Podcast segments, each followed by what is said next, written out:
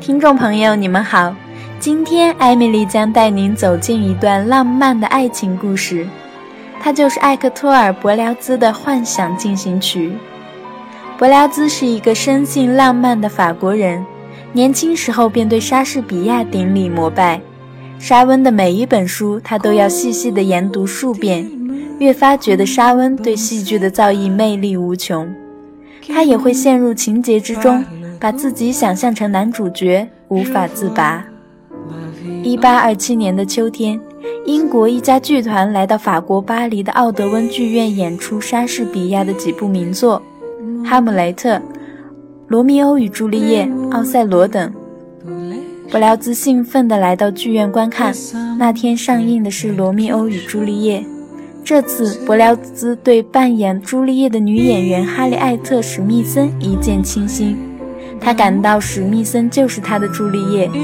演出一结束，伯辽兹就径直跑到后台，找到心中的朱丽叶，向她倾诉爱慕之情，希望史密森能接受自己的真情。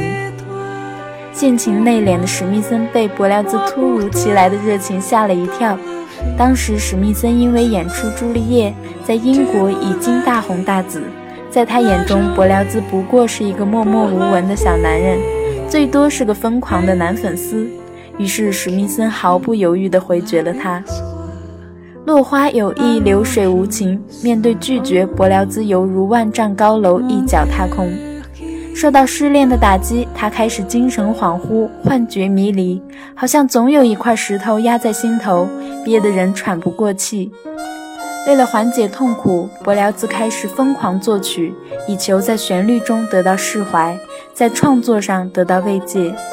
对史密森不断疯长的思念和幻想中，终于写出了深情又缠绵的幻想交响曲。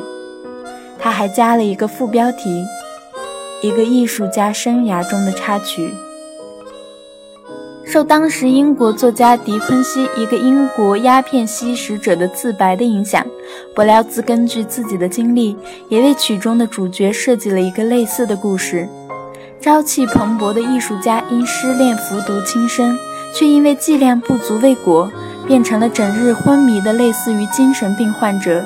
一系列惊心动魄、不可思议的事由此发生。一八三零年底。《幻想交响曲》在巴黎首演，这部作品得到了观众的强烈回响，被称之为一部划时代的开创之作，取得了前所未有的成功。或许是上帝发现了伯辽兹对爱情的坚持和执着。一八三一年的秋天，距离观看史密森的演出、向他表白爱意五年之后，《幻想交响曲》再度上演。演出期间，负责在乐队中敲定音鼓的伯辽兹不经意间看到了台下坐着的史密森，心潮澎湃。他从来没想过会与自己的梦中情人在这种情形下重逢。当史密森的目光与伯辽兹相遇，终于领悟到原来如此优美的旋律竟然是在讲述当年自己和伯辽兹的故事。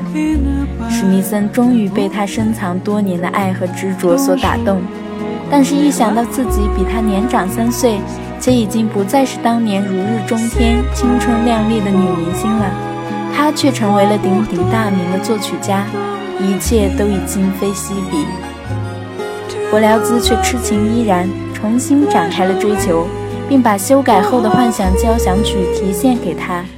终于在十个月后，史密森答应嫁给他。伯辽兹高兴地怀揣着从朋友那里借来的三百法郎，与他一生唯一的爱人，在巴黎的英国大使馆举行了婚礼。这首幻想交响曲就成了他们甜蜜的见证，也成了一段美丽爱情故事的化身。感谢您对本期节目的支持。如果您有任何建议和心里话想对我说，请在微信公众号中搜索“知乐古典音乐”并添加，在那里给我们留言。也可分享您喜欢的节目给朋友，将更多的古典音乐爱好者聚集到这里。下期我们再会。